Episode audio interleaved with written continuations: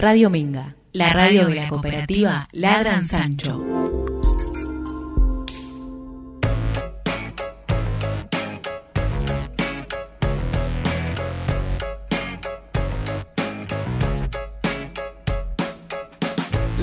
Verdad es que no hay una verdad. Leí en una pared de la ciudad. Habrá sido una virtud o casualidad. Y sentí inquietud de estar a merced de tanta sed de dualidad. ¡Qué barbaridad! Lo barato sale caro, lo normal es lo raro. Estaré sonado, me he visto despacio si estoy apurado. Amo ser odiado y tener la facha de un repetidor y la nota de una. Muy buenas noches, como todos los viernes a las 20 horas, esto es Punto Cero. Eh, hoy vamos a hablar sobre los viajes. Eh, así que mis compañeros, como se toman muy a pecho el tema del viernes, se fueron, se fueron de viaje y están desde Tandil, un móvil de exteriores. ¿Cómo están mis compas por allá? ¿Cómo está el clima? Buenas noches. Buenas Somos- noches. ¿Cómo, cómo estás, Sonia? ¿Cómo está el clima en Luján? Eh, está como muy húmedo, está hace calorcito en la calle y mucha Ajá. humedad.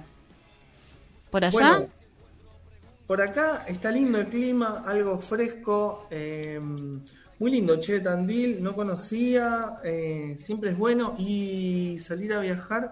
Y hoy le toca el turno a los viajes, A los viajes. viajes, al viajar, ¿no? Eh, así que bueno, vamos a estar charlando un poco de eso. Para adelantar siempre es bueno. La verdad que el que pueda, el que pueda salir en bicicleta, a dedo, en tren, en avión, en barco, en auto, en moto, a pata, En burro, que caballo. Sí, sí, Ey, sí. tengo un amigo que se fue al sur en caballo, hizo toda una travesía posta. se fue de acá, desde Rodríguez hasta el sur, en caballo. Buenas, buenas, ¿cómo están? Buenas noches. Buenas, Vero. Hola, Sonia. Hola, hola, Vero. Hola, gente.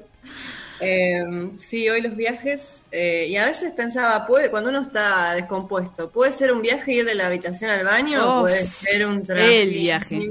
No y ni te cuento si estás en el transporte público. ni te cuento. ¿Tuviste alguna situación, Sonia, alguna vez? sí, horrible, horrible. Es horrible. Transpiración, Mira, no nervios, querer llegar, no poder caminar rápido, todo muy feo. Nunca Ese viaje pasó. no se lo deseo a nadie. Eh, bueno, y los viajes, Dos viajes.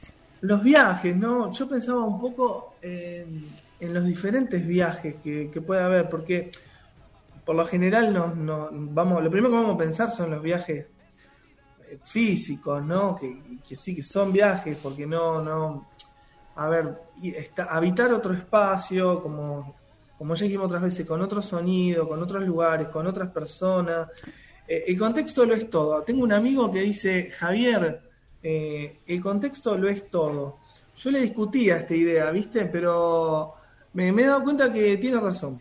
Que mi amigo tiene razón. Es como una escena, perdón, ¿no? Pero es como una escena que sucede ahí y somos actores en otro escenario. Sí, sí, sí, cada vez más convencido que la vida es una comedia y cambiar el escenario es, es cambiarte. Entonces, viajar por ahí te otorga la posibilidad de habitar otro escenario. Entonces, desde, desde ese otro escenario, esa distancia te sirve para ver tu escenario cotidiano. Yo creo que esto nos pasa más o menos a todos. Claro. Eh, y eso, eso es muy sano. Yo creo que una, una de las vertientes del viajar tiene que ver con la sanidad, Eh, tiene que ver con el poder moverse. Y después hay otro tipo de viajes, como por ejemplo, como Mariano nos contó, que una vez tomó ayahuasca y que hizo un, viaje eh, interior. Eh, también la meditación, digo, hay una propuesta enorme de posibilidades de viajar. Entonces podemos pensar un poco eh, en el viajar hacia afuera, en el viajar hacia adentro, y si nos vamos un poco más profundo en el viajar, ¿no? Como un estado de conexión con, con lo que cambia, con- con- con el movimiento, con la posibilidad de que uno habite diferentes lugares, internos, externos, buenos, malos. Yo también haría una diferenciación, así a grosso modo, entre el viajar, y, eh, o sea, entre el viajero y el turista, ¿no? Claro. Porque vos eh, en un tour, bueno, tenés que también es viajar y cada uno elegirá y está muy bien. eh, pero bueno, de repente en un tour eh, vos tenés horarios, han administrado tu tiempo. Ay, Pues, sí, el cronograma es horrible, con horario ahí. de excursiones. Yo prefiero, no, no elijo la verdad eso, porque me, me cuarta bastante, pero bueno, eh, en, entonces en el tour hay como, hay algo ya prefabricado, armado, eso lo ves mucho, viste, cuando vas a un pueblo turístico y vas a otro pueblo que es no turístico, y es muy diferente. Eh, y después, dentro de la gran, eh, inmensa cantidad de viajes posibles, está aquel que vos, este, bueno, lo armás y, te mandás, y, por lo general, eh, o sea, pensar el viajar como un estado de conexión, ¿no? De fluencia, más allá de a dónde, digo, más allá de el viaje interior, el viaje por afuera, el viaje a Europa o el viaje a 5 kilómetros de tu casa, eh, que, yo mm, propondría no marearnos con esa forma y pensar en el estado de conexión y de fluencia que traen los viajes. Que esto uno lo puede ver, por ejemplo, yo he hecho muchos viajes a dedo y vos sabés, Sonia, que se, es como si de repente se abriera el mundo y las cosas aparecieran. Te encontrás en situaciones insólitas o imposibles, varado en el medio de un desierto, y cuando ya crees que vas a morir de sed y de hambre, algo o alguien aparece. Desde el laberinto alguien siempre sale, dice Fito en una canción, así que es muy bello. Estaba, estaba pensando un poco en la situación esta de, de viajar o como por ejemplo decías vos irme a Europa, Grecia, Estados Unidos, no sé, a otro lugar, que sea el lugar donde sea que quieras viajar, si vos estás mal con vos mismo, la vas a pasar mal en cualquier lado. Tengo una amiga que viaja un montón por todo el mundo porque su compañero es piloto de avión y, y nada, cuando ella vuelve de los viajes y te cuenta dónde estuvo, es como, y bueno, ¿y fuiste al lugar y cómo era? Eh, sí, más o menos. Todos los lugares que visita que son hermosísimos eh, los vive desde ese lugar porque como que no está conectada con, con disfrutar, digamos. Y, me lo ha dicho como, eh, me da lo mismo, igual que la playa de acá. Y es como eh, una playa paradisíaca y para ella es lo mismo que otra playa, no sé. Pero es con eso que, que nos conectamos, ¿no? Con nosotros mismos. Si no estamos conectados con nosotros, todo lo simple y lo, y lo sutil eh, deja de tener sentido acá o en la China, donde estemos. Entonces, acá en Beijing. Claro. Se me venía a pensar eh, que cuando, personalmente cuando viajo, lo que me hace bien es esa otredad que encuentro, porque viajar te plantea un movimiento eh, y te plantea un lugar diferente, que siempre eh, es diferente en tanto vos salís de un punto A a un punto B. Puede ser diferente ir de Luján a Rodríguez, es un viaje, de mi casa a la casa del otro, Digo, ese movimiento plantea una otredad, plantea un encuentro con algo que es diferente a mí, que si es un lugar eh, que tiene un paisaje, eh, que tiene montañas, que, es diferente en lo geográfico al mío, lo que me suele pasar es que me ubica un poco eh, en mi tamaño, en, mi lugar, en, en, lo macro, ¿no? me ayuda a dimensionar eh, y, a recordar que eso que tenemos naturalizado, que es la realidad, que es donde me levanto todos los días, donde voy a comprar el pan, donde voy a súper, que es lo que todos los días está y se nos plantea acomodado, y que la vida es esto y que la realidad es esto, cuando vamos a otros lugares y cuando nos movemos, en general nos plantea algo novedoso.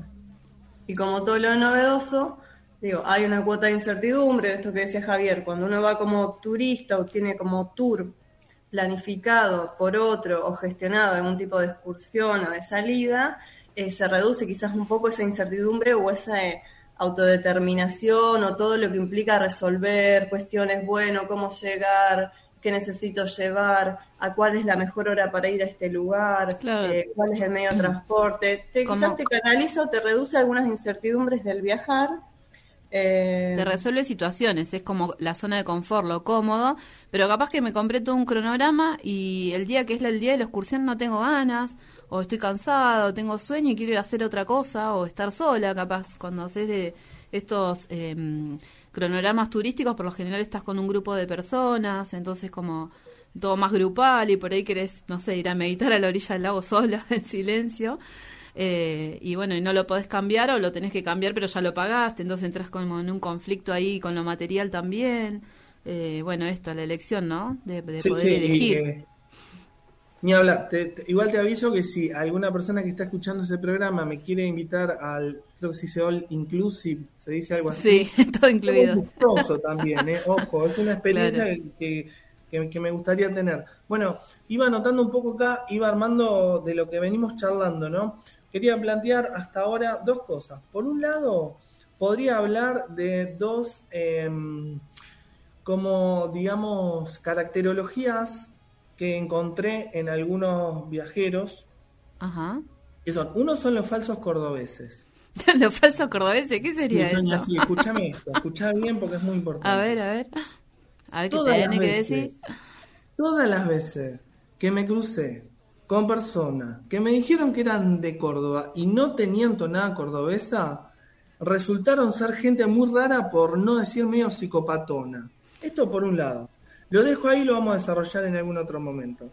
Y después están estos otros viajes, porque digo, hoy cuando hablábamos de la forma, no es que la forma te garantiza la conexión, porque tiene que ver con lo que vos acabas de decir. Digo, che, si no hay una permeabilidad por mi parte a ser atravesado por esas otras otredades que voy conociendo, si mi existencia no se deja atravesar por eso y estás impermeabilizado, por más que hayas viajado por 22.000 países, eh, estás, eh, no, no estás conectado. Me engancho ahí eh, como un pececito de anzuelo y, y quiero decir que también en esto del régimen de conexión, ¿no? Si alguien que hace 10 años, 20 o que en toda su vida no viajó y el gran movimiento de conexión es permitirse ese viaje, si después se lo quiere planificar todo, de que esté todo el combo cerrado, acá no hay jueces para decir, che, ay no, qué cursi o ah, qué conservador, te hiciste todo un plan. Allá va. No, cada uno elige, claro, la comodidad, sí. Eh, en ese sentido yo quería agregar, y ahora vamos al segundo perfil, no me salía la palabra perfil, por lo menos dos perfiles de viajeros, y después quiero hablar del estado, estado de viaje, se podría decir, ¿no? Y lo vamos a ir caracterizando durante el programa con lo que vaya saliendo. Eh, el, otro perfil de viajero que es el, el vamos a decir, el huidista crónico. Eh, personas en donde... ¿Veo un puchero por ahí? No, Voy, a seguir, voy a seguir. ¿Cómo era? ¿Cómo era? Repetilo, porque me, sentí como un poquito como... Pero, ah. para que te cuento, así, así y también la audiencia comprende. Seres que te los encontraste, che, ¿qué haces? ¿De dónde sos? No, no soy de ningún lado, ¿viste? ya te dicen así, así, va.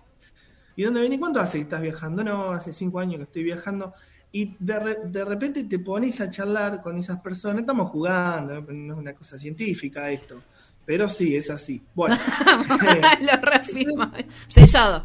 Ay, perdón. o sea, te hago un resumen. Hubo algún quilombo grande, grande, y lejos, entonces bueno, nada, me voy de viaje y es una huida crónica y está en, el, está en un estado parecido al del falso cordobés, Em, o a esto que decíamos, estás impermeabilizado, bueno, amigo, estás produciendo karma ahí. Que, eh, o sea, el viaje es en tanto uno pueda viajar. Y después el estado de viaje hasta acá, entonces, como un estado en donde eh, suele estar caracterizado por el buen humor. Fíjate que las personas cuando viajan, aunque sea, digo esto, aunque sea en un tour, porque digo, es preferible viajar a viajar, eso está claro, por más tour que sea, en el viaje conoces gente. Sí, o sea, cerquita. creo que... O sea, cerca, no tiene que ser muy lejos del viaje tampoco, digo. Sí. ¿No? Sí. Una escapadita. Así que bueno, el buen humor el buen humor, pero una escapadita 11, ponele. No. Eh, un 22 de junio, con 5 grados bajo cero. En el Sarmiento. Así es completo, ¿viste? Todo el tour. con Sarmiento no, incluido. Ah. Haces, Luján Bueno, la locomotora 10 se rompe, así que en Malvina te tenés que tomar un colectivo. Sarmiento, el subte línea D, todo con olor a humedad, viene todo incluido. Maravillosa, toda la gente de mal humor y comienzan los maltratos, muy bello. Viajar como sardina es toda una experiencia. Entonces, tenemos viajes y viajes, ¿no? Algunos en donde viajas como una sardina, como un ganado, que entra al Sarmiento, donde te topa, te pegan con los portafolios, la gente grita. Eh, pero en, en, otro, en otro estado de cosas, el buen humor, la novedad y la afluencia. Así que así ya damos unos tips como para, che, vos querés saber si entraste en estado de viaje, bueno, fíjate cómo está tu humor. Fíjate si estás en estado de novedad, de curiosidad, si estás sorprendido y fíjate si la cosa fluye. Igual hay viajes que no fluyen, igual uno aprende un montón y está buenísimo y es parte del viaje y del viajar que a veces todo salga mal. ¿Puedo hacer un paréntesis pequeñito o un asterisco? Si querés volver tu imagen para verte sería hermoso, Sonia, porque encima que estamos lejos. No, yo no sé nada, no sé. Acá se ve la imagen de ustedes y la de Mariano, nos veo a todos acá, no sé por qué no me ven. Eh, no, me extrañes, amigo. quería, justamente quería hacer un paréntesis con eso. ¿Cómo era que dijiste el perfil de viajero escapista? ¿Era? ¿Cómo era la palabra eh, que usaste? está bien, puse budista, pero escapista. Ah, budista, bueno, escapista, budista. una cosita, escapista crónico. Ah, Porque a, veces necesitamos escapar, ¿eh? Y Soldado que usa sirve para otra guerra. Ese paréntesis, ese paréntesis que quería hacer. Yo me siento escapista, huidista, cuando tengo algún problema o algo para resolver, viajo. Porque te libera la mente, hay otros puntos de vista, te genera otra otro estado mental en el que puedes pensar diferente y muchas veces he resuelto eh, las cosas que tenía que resolver en esa huida o en esa escapadita. Así que, claro, pero esa, esa hace proceso resolutiva. Claro, claro. el, escapista crónico que hace 10 años que está huyendo de lo que tiene que resolver, cuando vuelve no, está La, no es la situación que, vos estás describiendo, ¿viste? Además, bueno, hay un montón de cosas, se siente la presencia, la mirada, se siente eh, un discurso oscuro, eh, a veces manipulador, bueno, nada, hay mucha data ahí. Claro, lo, lo porque, bueno, me acordé de esos seres que andan dando vueltas y medio perdidos. En lo que eh, Zombies, zombies viajeros. Zombies viajeros. Sonia, dar los teléfonos y vamos con lo astral? Iba a pasar los teléfonos, pero eh, como estábamos hablando de esto de los viajeros escapistas y todo esto, quería contarles que hoy vamos a estar haciéndole una entrevista a una familia nómade que hace un, varios años ya que está viajando. Y bueno, vamos a preguntarles ahí en qué perfil se encuentran o en qué perfil les parece a ellos que están, ¿no? En ese modo viaje constante. Eh, les voy a pasar, a pasar los medios de comunicación con los que me gusta pasar los números. El fijo es 2323 2015 84, 2323 2015 84. El celular es 2323 2323 52 24 52. 52 24 52. Nos pueden escuchar por www.radiominga.com.ar o eh, en la aplicación en el celular que es Radio Minga. También nos pueden seguir por Instagram, que estamos como punto cero guion bajo Radio Minga. Bueno, y hablando de viajes, busqué algo sobre algo que se llama viaje astral porque esto que hablamos, ¿no? Que el, viaje puede ser un, traslado en territorio, en otro lugar, pero también el viaje siempre es hacia adentro, que es el más importante. Así que bueno, busqué algo sobre viaje astral. Se llama viaje astral o sueño lúcido. Según algunas culturas, contamos con dos cuerpos, el cuerpo físico, que es este de carne y hueso que tenemos acá presente, denso, y el cuerpo astral, que es el cuerpo sutil. Supuestamente están unidos por un cordón, son teorías, ¿no? Que en ocasiones se separa, pero no del todo. Eso es cuando soñamos y nos desprendemos del cuerpo físico. Supuestamente para estas culturas, cuando nos morimos, ese cordón se corta y bueno, ya no funciona. Funcionamos de a dos, la sutileza y lo denso. Si no está lo, lo sutil, deja de funcionar nuestro cuerpo físico con lo sutil. Bueno, hay un fenómeno que se llama parálisis del sueño y es cuando el cuerpo físico se duerme antes que la mente y no te podés mover. Se puede controlar el viaje astral, eh, encontré algo que dice que Nicolás Tesla y Dalí aprovecharon este fenómeno porque cuando más relajado estás en el viaje astral, eh, estás más creativo. Es cuando el foco creativo está en la intensidad. Entonces, eh, bueno, Dalí y Tesla evidentemente buscaron información en estos viajes astrales y la encontraron, evidentemente por su obra y por todo lo que crearon. Cuando tenés viajes astrales, te despertás más cansado o cansada. Se recomienda no intentar hacer eh, este fenómeno de viaje astral, que no es un sueño común, sino que te trasladás eh, sutilmente. Eh, necesitas no estar cansado o si necesitas descansar, no hacerlo. Y si estás de mal de salud tampoco porque se gasta mucha energía y te vas a despertar muy cansado, muy fatigado.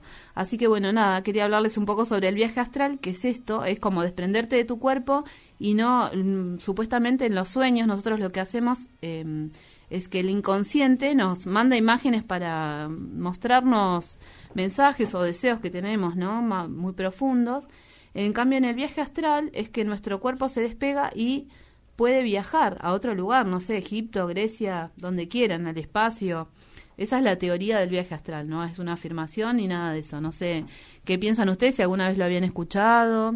Eh, a mí me parece reinteresante. Alguna que otra vez creo que lo he, mm, eh, lo he ejercitado o lo tuve y no, no, no, sabía qué era hasta que encontré esta información del viaje astral. Eh, no sé si alguna vez tuvieron este tipo de experiencias en sus sueños o cuando descansaban. Yo, Sonia, bueno, ahí vos decís que viaje astral o, sueño lúcido, ahí lo como sinónimo. Yo tuve alguna vez, algunas veces, ahora hace bastante que no, sueño es lúcido. Claro. No viaje astral. No sé si es lo mismo. Te ah. despertás dentro del sueño. Depende. El, viaje astral, lo que encontré en la teoría que encontré, es que el viaje astral lo podés controlar. O sea, vos decís, quiero ir a, no sé, a, México y te vas a México, puntualmente. En cambio, en el, en el sueño lúcido, eh, puede pasar que estés en lugares que ya conozcas. Esa es la diferencia del, entre viaje astral y sueño lúcido. Lo pone como igual, pero en realidad tiene como esa diferencia. Y bueno, nada, sobre viaje astral tenía eso, así que quería compartir un poco de música con ustedes. Si les Pero venga la música, venga la música. Vamos a ir con un tema que se llama Viaje, que es de Koino Yokan. Que lo disfruten. La idea es eternamente nueva.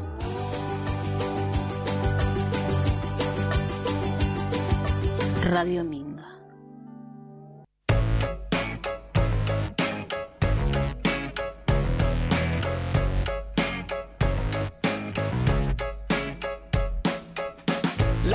Verdad es que no hay una verdad. Leí en una pared de la ciudad. Habrá sido una virtud o casualidad. Y sentí inquietud de estar a merced de tanta sed de dualidad. ¡Qué barbaridad! Lo barato sale caro, lo normal es lo raro. Estaré sonado, me he visto despacio si estoy apurado. Seguimos en punto cero con Vero, que está desde Tandí. Buenas, buenas. Por acá, sí, tandileando. Les queríamos compartir eh, una historia de vida muy inspiradora en torno a los viajes. Seguimos en el programa con los viajes. En este caso, quizás algunos los conozcan. Se llama Alfredo Barragán. Alfredo eh, es un hombre que desde muy pequeño, alrededor de los cuatro años, eh, sintió de pronto una determinación en relación a viajar, a navegar y a cruzar el océano. Alfredo eh, cruzó el Océano Atlántico en una balsa de madera con un equipo de amigos, en una balsa eh, construida sin proa y sin timón, porque en un momento cerca eh, de la década del 70, a finales del 70, él sintió la, la, convicción y tenía la hipótesis de trabajo de que antes que llegase Cristóbal Colón a América, habrían llegado los africanos. Él llevó y difundió su teoría entre conocidos, entre científicos, investigó y todos le decían, no, es una locura, eh, ¿cómo va a ser así? Eh, es imposible cruzarlo, no tenés manera de demostrarlo. Y él dijo, no, no, yo puedo armar una balsa, eh, investigar los vientos, aprender a navegar y, e ir de Europa o de África hacia América en una balsa para comprobar que antes de Colón pudieron haber llegado otros. Eh, vamos a escuchar un audio de Alfredo en donde nos comparte este sentimiento que lo acompañó desde pequeño y que lo guió y le fue un norte. Marian. Y nunca fui otra cosa. A los cuatro años era eso. Uno es lo que quiere ser. Es, yo era eso. Desde ese momento que tuve claro qué es lo que yo quería ser o era, no hice otra cosa que apuntarle a eso e ir hacia allí. Y llegué simplemente porque mi convicción era esa, yo quiero ser esto. Y, y esa determinación fue fundamental. Además es mentira que, que la realidad te lo impide. Yo tengo un sueño, pero en mi casa no me dejan, o, o, en este mundo no se puede, o qué querés con los argentinos somos así. Aborrezco esas excusas. Tira del saco para impedir, para atrás, para impedirte que avances hacia donde vos querés. Lo que te tira para atrás son tus miedos. ese sería un mensaje, digamos, para aquel joven que quiere concretar un sueño y que muchas veces no se anima a hacerlo. Joven y no joven. ¿Cuánta gente de nuestra generación hay que ha vivido soñando algo que no intentó porque no se animó? Porque creyó, honestamente, creyó que no se podía, que era imposible. No era imposible. Si hace las cosas bien, todos los imposibles dejan de hacerlo. Todos los imposibles dejan de serlo. ¿No? Ay, sí, me dice. Alfredo, el 12 de julio.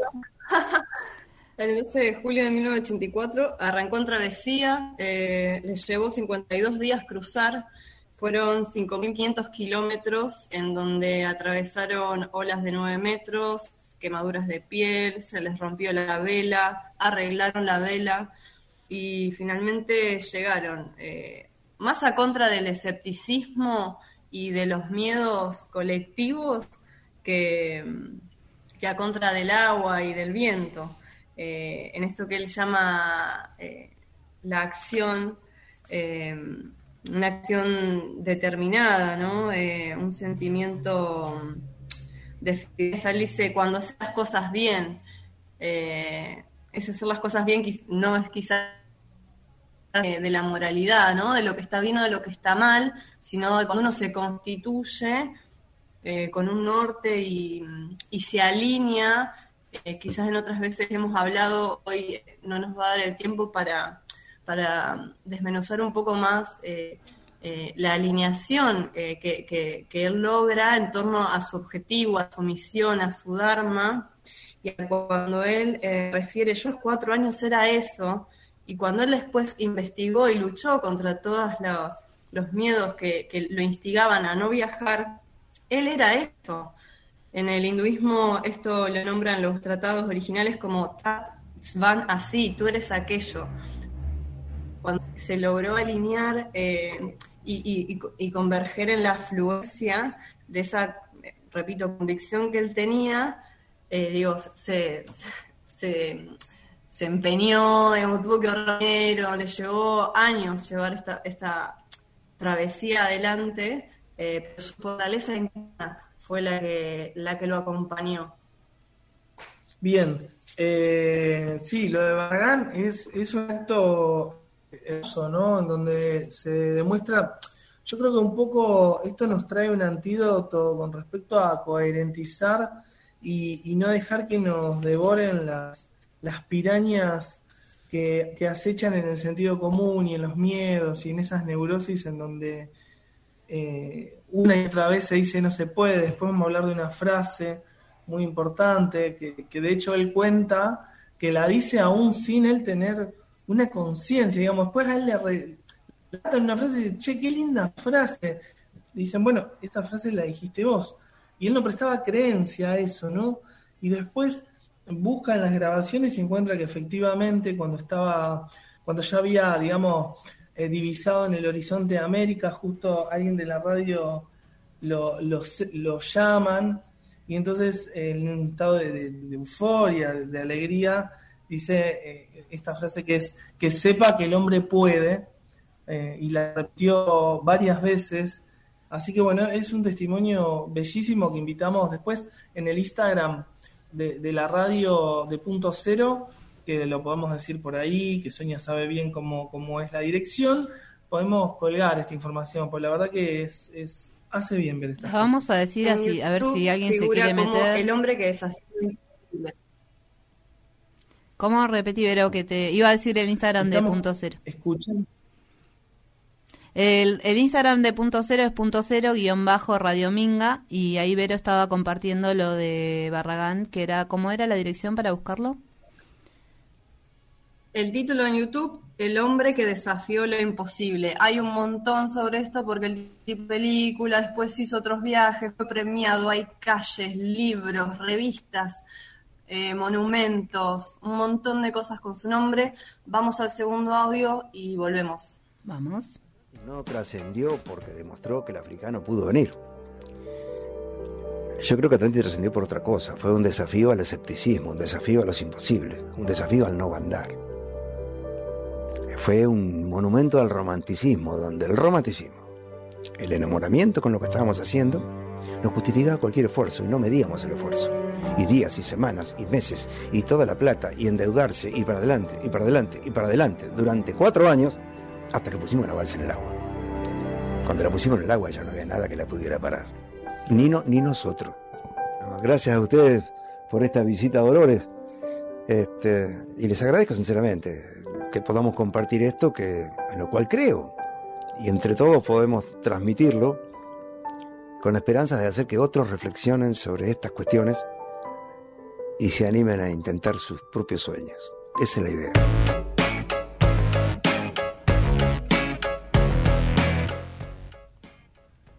Bueno, nunca dejemos de soñar sería el mensaje, ¿no? Y de intentar los sueños, de mandarnos ahí a pleno. No sé, pero si tenías algo más por ahí sobre Barragán. Había tomado nota sobre esto, ¿no? Un hombre enamorado de lo que está haciendo. Eh, es un monumento al romanticismo. Eh, no medíamos esfuerzos. Um, un poco no, yo pensaba esto de la entrega a la causa, ¿no? Eh, sacar un poco la idea de que la entrega a la causa es solo en una militancia, ¿no? Que se suele como, como hablar en estos términos y comprender que la entrega a la causa eh, es valedera en esto, en la música, o sea, poder entregarnos a aquel viaje que soñamos, poder eh, confiar, poder abismarnos a, a recorrer esos territorios que, esperan por nosotros para, para, ser vistos, ¿no? Que esto es algo muy lindo y este que, que ¿sabes lo que nos falta un poco, Sonia? ¿Sabes lo que nos dicen los orientales a los occidentales? Que nos falta practicar estas cosas. Ay, volviste, Sonia, qué Ay, sí. Se te ve iluminada. Estaba escuchando, estaba escuchando. Igual yo los veo todo el tiempo acá, están nos vemos. Nos estamos viendo. ¿Tenemos por ahí la comunicación telefónica? Tenemos la comunicación telefónica con Familia Nómade, con Andrea, y ahora nos va a contar un poco cómo se compone su familia, porque son un grupo familiar que está viajando. Hola Andrea, buenas noches. Hola Sonia. ¿Cómo estás? Buenas ¿Todo bien? noches. buenas noches a todos ahí. súper, súper. Buenas noches. Hola Andrea. Qué bien, qué bien que, estés participando del programa y que se hayan copado. bueno, eh, ¿querés contarnos un poco cómo se compone este esta familia viajera? ¿Nómade? Claro, con muchísimo gusto. Bueno, les cuento que estoy solita porque, bueno, eh, a esta hora justo es la hora de eh, que Jeremías y Osiris y Lorien se van a hacer deportes y ahí es donde les cuento cómo está conformada esta familia. Eh, yo que soy la mamá. eh, Jeremías es mi compañero de casi 11 años ya. Y eh, tenemos mellizas, ¿sí? que tienen 6 años eh, y nacieron en viajes. Nosotros llevamos 7 años viajando. Oh, wow. Bueno, qué bien. bueno, ¿y eh, cómo es esto de estar viajando constantemente? Porque ustedes eligieron la, eh, la forma nómade o la ser una familia nómade significa estar en un viaje constante, ¿no? Como, ¿Qué significa para ustedes eso? Bueno, mira, vos sabes que al principio cuando recién salimos a viajar, creo que como, como la mayoría de las personas que tienen ese, sueño idealista de, hacer un viaje, eh, es como de un punto al otro, ¿no? Eh, bueno, el nuestro era de Argentina Alaska, pero cuando probamos poquitito, ¿no? Eh, esta vida viajera, nos dimos cuenta que no solamente queríamos que fuera un proyecto de un par de años, sino que queríamos eh, que fuera nuestra realmente nuestra manera de vivir, ¿no? Y es la manera que, se convierte ya prácticamente en una filosofía de vida diferente, eh, pero muy hermosa también, ¿no? Claro. ¿Y, ¿Y la vida antes de decidir esta forma de viaje, como o porque hubo una muy decisión tradicional. en el medio, ¿no? Claro, un cambio ahí claro. rotundo. Muy tradicional, eh, trabajo, eh, teníamos un pequeño emprendimiento, eh, los dos siempre fuimos súper emprendedores y en un momento hicimos un negocio, un muy mal negocio, y perdimos mucho dinero. Entonces Jeremías ¿sí? que es un alma muy inquieta, empezó en un cambio, en un cambio personal, ¿no? Que obviamente la mayoría de los seres humanos atravesamos, y empezó a, con este cambio del dinero, ¿no? De ir siempre corriendo detrás del dinero, detrás del dinero y darnos cuenta en un momento de la pareja de que íbamos detrás del dinero y no disfrutábamos todo ese dinero que teníamos, eh, vivíamos muy bien, éramos una pareja, qué sé yo, joven, viajábamos de vacaciones, o sea, muy típico, muy muy típicamente argentino. Eh, y, y nada, y no, no éramos felices literal no éramos felices, teníamos de todo, todo el mundo nos decía, pero chicos, ustedes tienen, están bien, o sea, ¿no? Como no están pasando ninguna necesidad ni nada, pero bueno, no somos felices. Y en ese emprendimiento que teníamos, hacíamos pequeños viajes, ¿no? Que llevábamos eh, los productos, y eh, esos, en esos momentos éramos mil por ciento felices, o sea, ni siquiera cien, éramos extremadamente felices. Entonces, cuando nos dimos cuenta, claro, cuando nos dimos cuenta de eso, dijimos, bueno, listo, ya, o sea, si no nos damos cuenta de esto, que somos felices viajando, no nos vamos a dar cuenta más, así que ahí empezamos a planear lo que hoy en día es familia nómada, ¿no? Claro. ¿A dónde fue el primer viaje cuando salieron? Eh, bueno, arrancamos, nosotros somos de Neuquén, va, mi eh, Jeremías, mi compa es de Neuquén, yo soy de Saladillo, provincia de Buenos Aires, más vivo en Neuquén desde muy pequeña, eh, y eh, salimos de Neuquén exactamente hace siete años, porque hace muy poquitos eh, días cumplimos siete años de viaje, y eh, empezamos a hacer un recorrido muy tibio, decimos nosotros, porque teníamos un poquito de miedo. Claro, y hicimos Claro, hicimos Bahía Blanca, o sea, nos fuimos de acá sin pensar en volver, así, con dos bebés en la panza de cinco meses. O sea, ah, ya una estabas, de cinco... ya estabas sí, esperando. sí. Y, claro, teníamos un montón de, no sé si miedos, pero sí un montón de, de preguntas de cómo iba a ser.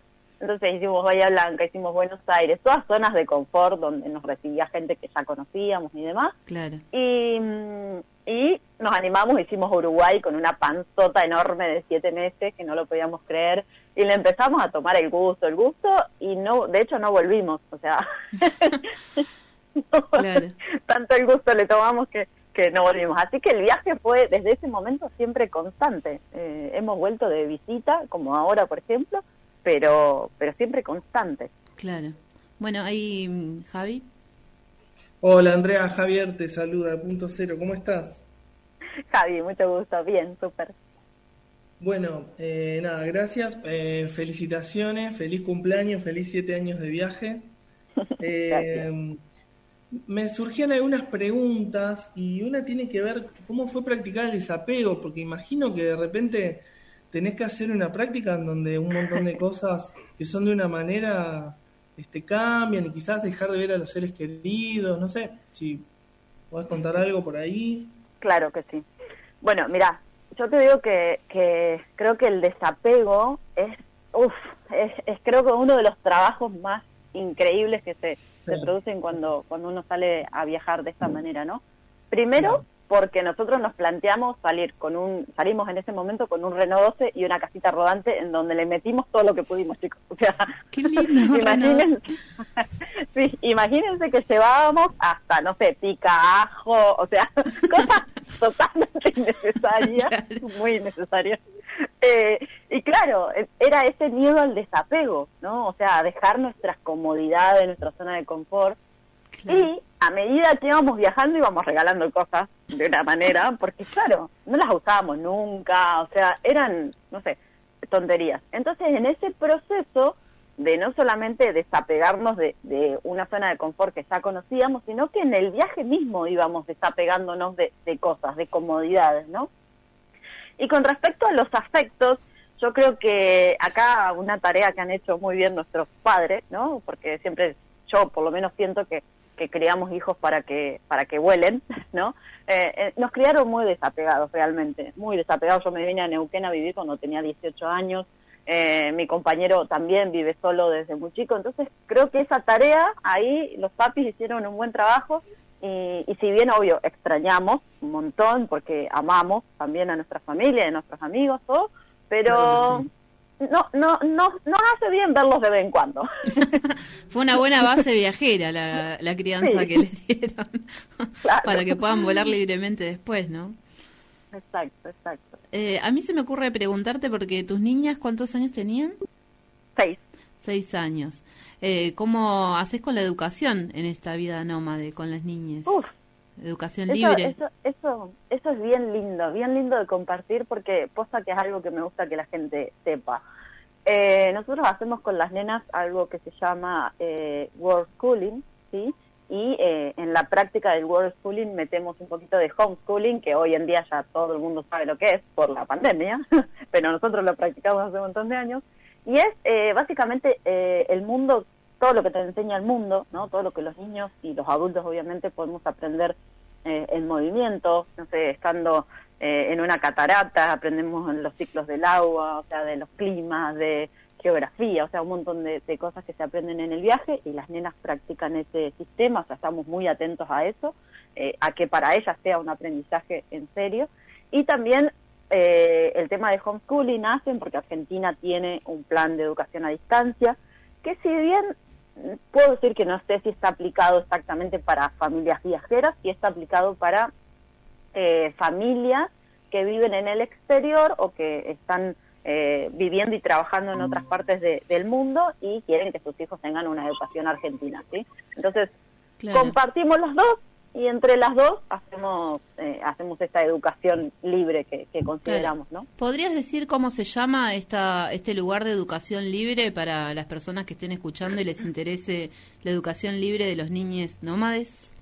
Por favor. Sí, exacto. Sí, bueno, eh, eh, quiero quiero solamente aclarar que, que tiene un montón de requisitos, sí, porque si no después me escriben, claro. me escriben en las redes sociales y me dicen no es tan fácil, es cierto, no es tan fácil. Claro. Eh, hay uno que se llama el CEAD, sí, CEAD termina con D y hay otro que es el CAD, uno es público y el otro es privado y repito, no es tan simple ingresar. Claro, pero bueno, es una opción, está ahí. Es una reopción. Claro, es una opción. Estamos, porque recién se cortó el audio de mis compañeros, así que les voy a contar un poco. Estábamos hablando de la educación que de las niñas, ¿no? Que están en viaje constante y acá Andrea me explicaba un poco de que cómo se llamaba Andrea, porque mi pronunciación en inglés. Ah, world schooling y homeschooling. Ok. Bueno, eh, nada, nos contaba cómo es la educación de niñas nómades, ¿no? Como eh, hay algo que se llama escuela viva, ¿no? Que es eh, ir enseñando También. sobre lo que van viendo o van viviendo, las experiencias del momento, ¿no? Hay, te digo que hay muchas cosas. ¿eh? Nosotros usamos mucho el método Montessori porque es algo que, que a mí personalmente me, me, me gusta mucho. He estudiado un montón y me he instruido lo más que pude siempre hago cursos, hago talleres porque me gusta realmente y les enseño a las nenas de esa manera también, ¿no? Claro. Eh, no sé si los eh, mis compañeros ahí quieren hacer alguna consulta. Sí, yo te quería preguntar a la familia nómade si ahora en este momento en qué andan, si están pensando ir para algún lado, bueno, contaste que estaban de visita y otra pregunta es si han si tienen en planes o si ya han escrito algún libro, algunos testimonios, si quieren pasar, si tienen algún lugar este, en internet. Claro, claro, con gusto. Bueno, te cuento primero la, la, la primera pregunta. Eh, en este momento estamos en Neuquén desde febrero más o menos, eh, enero, febrero, llegamos, eh, después de pasar eh, ocho meses en Guatemala de pandemia total, en una casita muy hermosa, eh, y llegamos como de visita y bueno, y después se nos ocurrió la idea de recorrer Argentina, de mostrarle a las nenas un poco de sus raíces, así que compramos una Duna Weekend, eh, un, un, un Fiat Duna Weekend, como para recorrer Argentina y se nos rompió hace muy poquito. Así que tiene la, la primicia de que se rompió y estamos arreglándolo. sí, estamos arreglándolo para poder eh, volver a salir. Eso es eh, lo primero. Y la idea es recorrer Argentina en serio porque las nenas no lo conocen. O sea, las escuchas hablar y, y te das cuenta, no, no sé, como que tienen un, una tonada muy, muy neutra, ¿no? Muy de otros países porque realmente no vivieron nunca en Argentina, ¿no? Claro. Eh, y después lo de dónde nos encuentran, bueno, libro hasta el momento no hemos escrito, aunque yo personalmente tengo muchas ganas de escribir uno, eh, pero bueno, no me da tiempo todavía. Tú puedes, tú puedes, eh, Andrea. no saben lo que es. Eh, pero sí, obviamente nosotros, eh, perdón, vivimos de las redes sociales y nos pueden encontrar en YouTube exactamente así como familia nómade, es lo que hoy sostiene el viaje, es lo que hoy sostiene nuestra manera de vivir, ¿no? Es genial, Bien. genial, me encanta.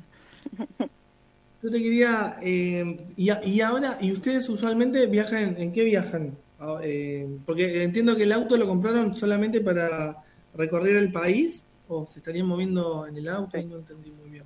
Bueno, eh, somos camaleones, así, o sea, eh, en hace como tres años y medio más o menos vendimos el Renault 12 y la casita rodante en Ecuador, la vendimos muy barata, o sea, la vendimos, decimos, porque recibimos dinero a cambio, pero fue un regalo prácticamente, eh, y decidimos viajar a mochila. Hicimos un recorrido hermoso por tres países a mochila con dos nenas de tres años, preciosas. Wow.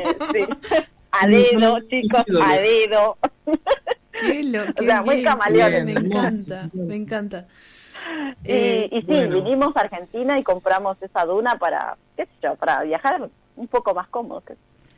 Yo quería hacerte una pregunta. ¿Qué experiencia de toda esta ya experiencia que ya la experiencia en sí esto debe ser toda increíble? ¿Qué experiencia es la que los marcó más o de la que más recuerdan o la experiencia más loca o no sé, eh, se me ocurre preguntar eso en esta vida de viaje permanente? Algo que Creo que tengo un montón. Alguna que te haya marcado mucho, mucho. Una. quedarnos sin plata.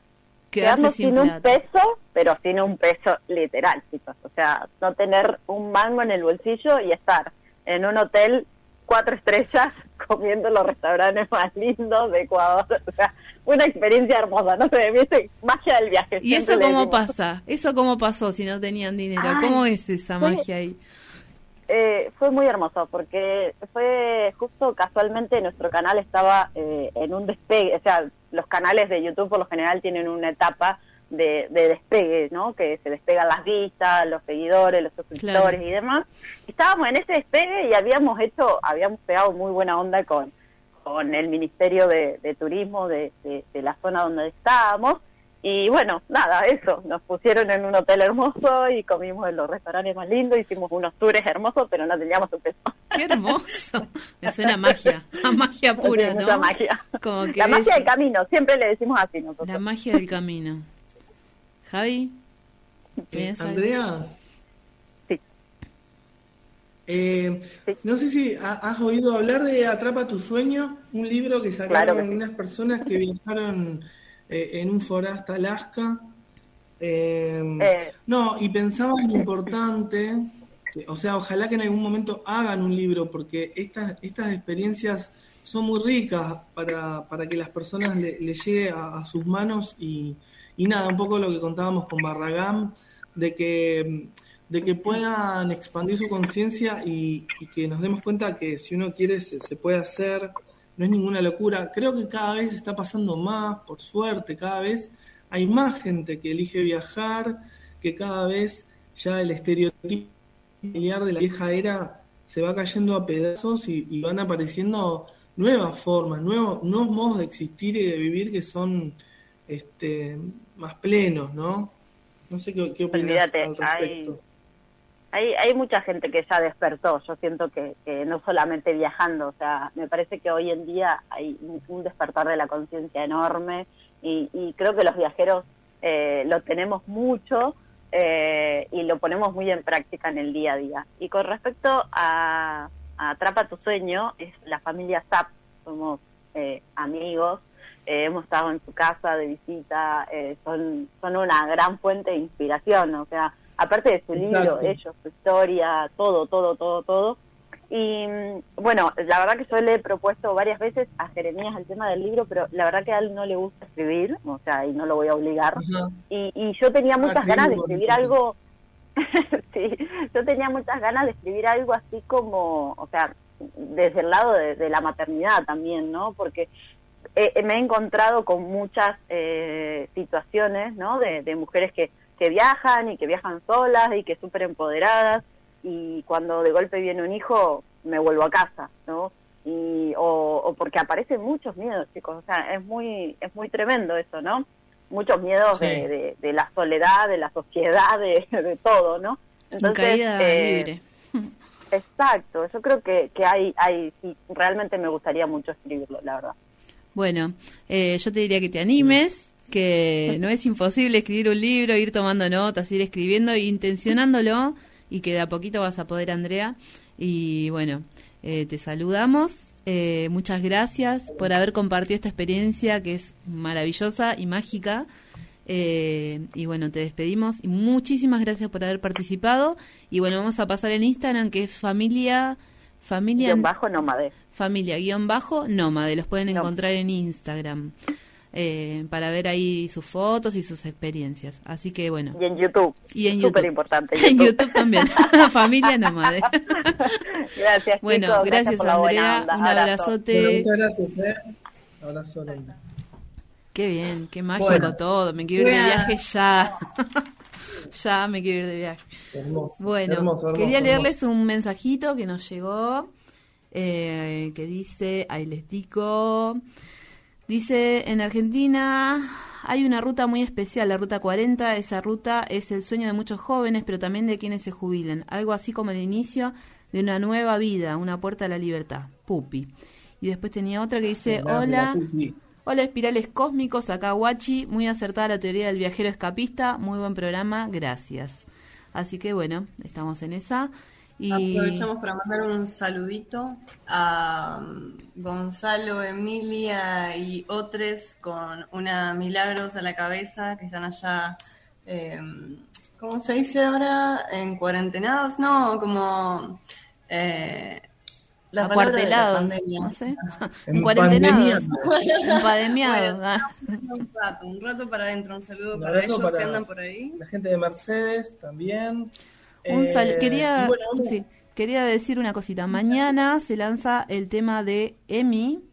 Eh, mañana sábado 7 de agosto. Va a estar en todas las plataformas de Mi Basaldúa, que se llama Amigas. Eh, y el domingo se lanza el tema de Mila Merande, que se llama Animal, creo. Así que bueno, nada, que va a estar en todas las redes a partir del domingo. Sábado y domingo lanzamiento. Ay, sí, qué lindo. Qué lindo, qué lindo, qué lujo. Bueno, vamos promediando el cierre, un programa más. Esta vez fue sobre viajes. Un beso a Ludmila que nos está escuchando desde Australia. Un cariño grande, abrazo. Un día la vamos a llamar Ludmila a ver qué, onda, qué pasa claro, que nos cuente un poco los canguros ahí, no sé. ¿No? ¿Qué? ¿En Australia hay canguros? o no? ¿Hay autos? ¿Hay autos en Australia? Siempre me confundo. Por ahí. Bueno. por ahí hermosamente. Algunos de esos países que progresan, no como el nuestro. un poco sí, un poco sí. Yo me quedo con el cariño y la calidez de los argentinos. Acá o en otro país, no importa. Nueva Zelanda. No importa. en Nueva Zelanda, en otro país, nada que ver. bueno, bueno eh... pasa es, mi hija me dice, Mila estaba allá, no, no, estaba allá, le digo yo, ya me confundo. Es muy grande, es muy grande el mundo, Vero, puede ser en cualquier lugar. Claro, debe ser por eso. Claro, son muchos países. Bueno. Bueno. Sonia. Sí. ¿Vas para el caserón ahora, Sonia? Me voy para el caserón, sí. A hacer un poco de música con la sopla. Que llevó el charanguito. Estoy con ahí con tu guitarra chiquitita. No me traje la mía y estoy con la de niño. La peque. sí, sí, con la peque. Ahí le... ¿Qué? ¿Le, le mandamos un saludo a, a Mariano a Mariano Fardó, un amigo, dos saludos. Ah. Y bueno, nos vamos yendo. Bueno, un saludo a todos los que estuvieron del otro lado y hasta el viernes que viene. Esto fue Punto Cero. Punto Cero. Radio Minga, la radio de la cooperativa Ladran Sancho.